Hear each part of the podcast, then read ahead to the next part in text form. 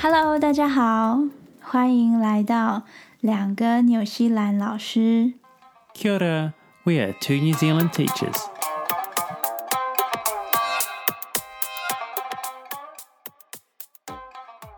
Hello，我是廖老师。 Hi, this is Kevin. What do people think of when you say that you live in New Zealand? 纽西兰就是很干净啊，风景非常的漂亮，有山有海， 有毛利人，毛利人会跳战舞，然后橄榄球队蛮有名的，很多的羊，羊比人多超多的，牛也蛮多的。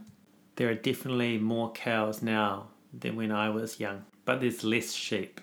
We've only got 27 million sheep now.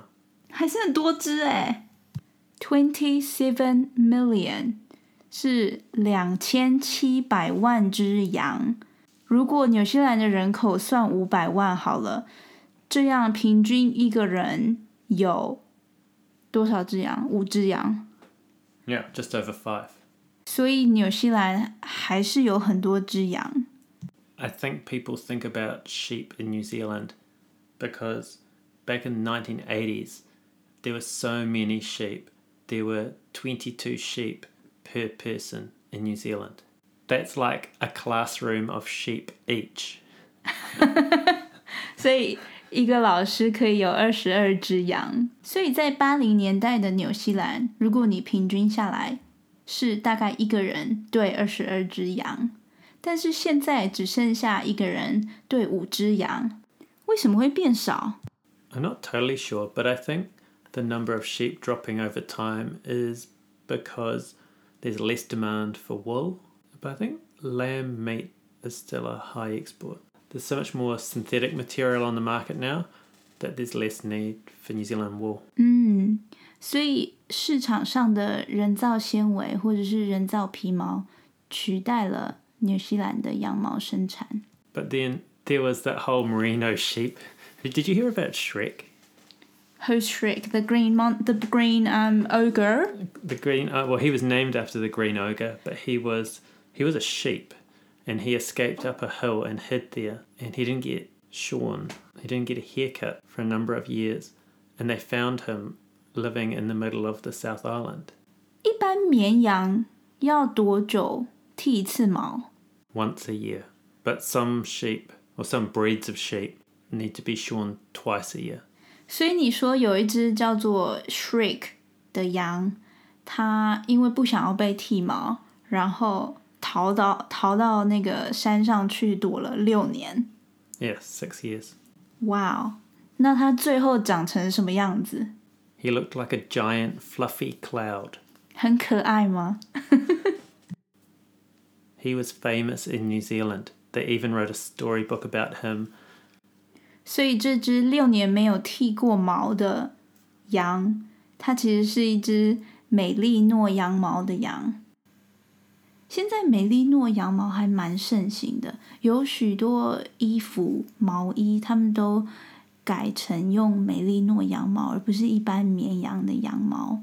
主要原因是因为，呃，消费者非常的喜欢它的机能性。羊毛一般的羊毛是只能干洗，但是美丽诺羊毛你可以用机器冷水洗，然后甚至有一些鞋子，现在有一些鞋子的厂商，他们也是用美丽诺羊毛去做很透气性很高的鞋子。我们现在正式进入主题，我们用数字来看纽西兰。I guess the uh, the easiest thing to look at first would be comparing New Zealand and Taiwan with our population and our population size. 我们就来比较一下台湾跟纽西兰的人口。纽西兰有将近五百万的人口，台湾是两千三百万，将近两千四百万，所以人口将近差了五倍。 So New Zealand is eight times larger than Taiwan. It's made up of two main islands, the North Island and the South Island. But altogether, New Zealand actually has 600 islands. 嗯，which probably explains why it's also got such a big coastline. Speaking of New Zealand coastline, so there, there's a 19 year old boy who decided he was going to um, fundraise money. And so he, he thought he would walk around the New Zealand coastline. He would walk around the main New Zealand coastline. And end up, it took him 600 days to complete it. Can you imagine walking around for 600 days? I wonder how long it takes to walk around Taiwan's coastline. 他是为了什么原因去募款呢？ He was raising money for Ronald McDonald House, which helps parents with sick children in hospital. Anyway, I guess I'm going off topic now. 嗯哼。那如果我们来比较一下人口密度呢？ Is it for every square kilometre? 嗯哼。 Yeah. In Taiwan, there's 649 people per square kilometre. And in New Zealand, it's 18. More room for sheep, I guess.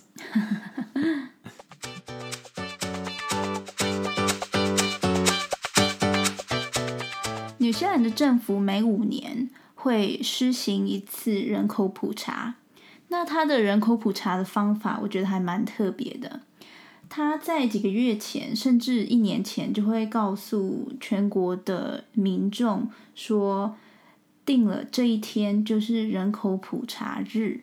所以当天你的住址是在哪里，你在哪里落脚，就算你是旅客，你也得做这个人口普查的一个问卷。那历年来每五年的时候，他们都是家家户户发一个纸本，然后让你填写，然后填完之后会有专门的人去家家户户把这些资料给回收起来。我以前刚来纽西兰的时候，当时住在寄宿家庭。我的寄宿家庭妈妈每五年碰到人口普查的时候，都特别兴奋，因为她都会去申请一份工作，就是专门收发问卷的人员。她就会背着一个小包包，然后去拜访各家各户。那这个问卷里面问了一些什么问题呢？其实他问的很广。那因为纽西兰的政府就是这边没有所谓的像台湾有户政事务所啊，所以所有的资料就是都来自于这个每五年一次的人口普查。它里面的问题包括了你的性别、婚姻状况、收入、工作状况、语言、信仰，然后你的出生地、种族、你吸烟与否。甚至你是否拥有房产，还有你房产的细节。另外，纽西兰也没有所谓像台湾我们有身份证这样子的东西，所以一般人出去买东西，比如说你要买烟酒，他要看你的年龄的时候，一般人拿出来东西都是驾照。You can use your passport as well. 可是谁会带着自己的护照去超市买买啤酒啊 yeah, it's not the best system. 哎，离题了，我们在讲人口普查。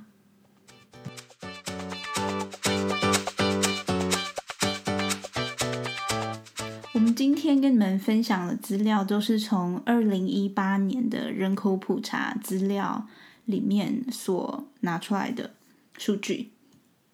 The, in the 2018 census, they ask what ethnicity you identify with. 70% were European, 17% Maori, 15% Asian, 8% Pacific Island, and 2% were other. 所以百分之七十的人是欧洲人，百分之十七是毛利人， 百分之十五是亚洲人，太平洋岛国人是百分之八，然后其他是两个百分比。It was interesting though because in that census, twenty five percent of New Zealanders were not actually born in New Zealand. 所以四分之一的人是在纽西兰以外的国家出生的。其中这个人口普查里面有一个很有趣的小插曲，就是他在分析人口的时候，他中间有提供一个那个备注，就是其中有十五个人是在海上出生的。So New Zealand is a really diverse place, even in the location where they were born.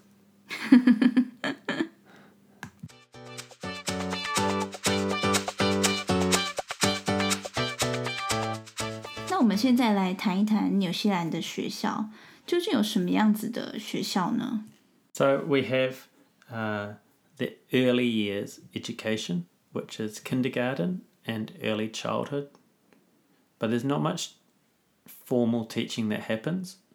It's more about learning social skills. And then we go to primary school and we spend six years at primary school.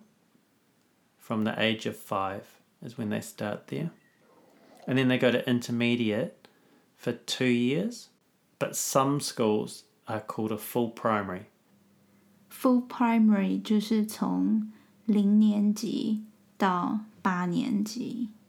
Uh, after intermediate or a full primary, then we have secondary, which is getting children prepared for university or for tertiary education. And they spend five years, and that, so that's that's our college, secondary education. 所以纽西兰的高中，他们这边叫 college，就是从九年级开始，九十、十一、十二到十三年级是一个高中的课程。 As well as that, there is uh, Maori immersion schools, which speak the Maori language predominantly in the class, and that there is also rural schools, so schools in the country, and they can actually be all the way from kindergarten or primary school all the way to secondary school joined together. 那我们来看一下纽西兰的学校的数字。 In primary schools, there are about 1,950 schools, and for secondary, there's about 380.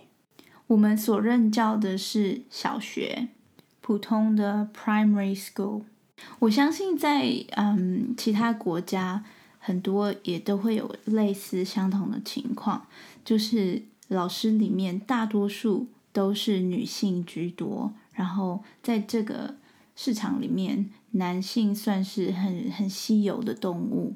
It is exciting when there are two male teachers in a school. Some schools, the only male is the caretaker. 但是在高中就不一样，高中就比较多男性的老师，所以以一个中等大小学校来讲，可能只有工友先生是男的，然后可能校长是男的，然后可能一或两个老师是男的，然后其他可能十个女老师这样。这也是为什么我们说，在纽西兰的学校里面，师资其实并不是非常的多元。 I find it interesting that students only start school in Taiwan at six when they start at five here. And as soon as you turn five, you can go to school. You don't have to wait. 我们现在来讲一讲，就是班级分配的方法。纽西兰的小学不像在台湾，可能就是一年级、二年级，然后一年一班、一年二班这样。他们这边，你刚开始五岁上学的时候，你是在一个零年级的班，然后之后可能会有一年级的班、二年级的班，一直到六年级。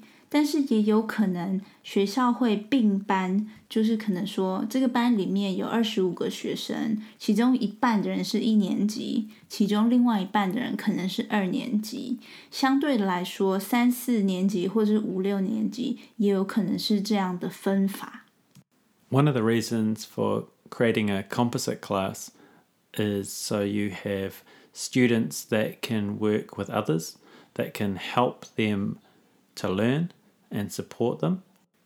Another reason for having composite class is if you have a smaller school with only one class of year three, one class of year four.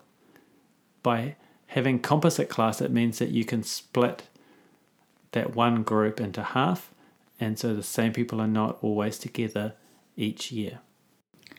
Kevin 老师这边提到的，我来解释一下为什么会用到合班跟并班这样的方式去编排学生。其实纽西兰的学校都不大，所以如果假设这个学校有一百个学生，每一个年级的班级大概也就一两个班而已。所以如果我照年级分的话，我很有可能从零年级到六年级，或甚至是到八年级，都跟同一批学生在同样的环境下这样度过八年。所以学校就可以分说，哎，一半的人跟这个年级，一半的人跟这个年级，但是也都是相似的年龄。然后这样子的话，就可以促进他们团体学习、团体互动。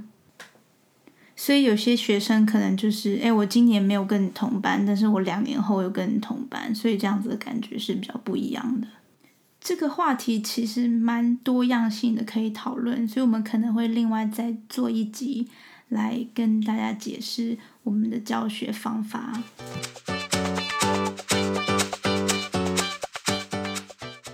好。我们今天要分享的主题大概就到这边，希望可以让你们有对纽西兰一个不一样的了解。我们用数字去看一下这个国家。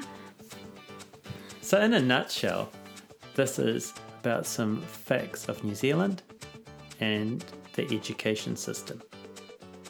Another way we can use this idiom is if your boss walked into your office and said, let me put this in a nutshell for you. Come to work late again, you're fired. 所以，in a nutshell 这个片语，其实你可以用在刚刚 Kevin 老师提供的 examples 里面，但是翻译成中文呢，可以说是长话短说。In a nutshell, thank you for listening to our podcast today. 好的那我们今天就到这里了。下一集我们会为大家带来关于纽西兰口音的问题。相信你们如果听 Kevin 老师，如果有听没有懂，我觉得是他口音的问题。那我们也会跟大家分享一些纽西兰才听得到的俚语。Kevin 老师可是俚语专家哦。那我们下次见，拜拜。Catch you later.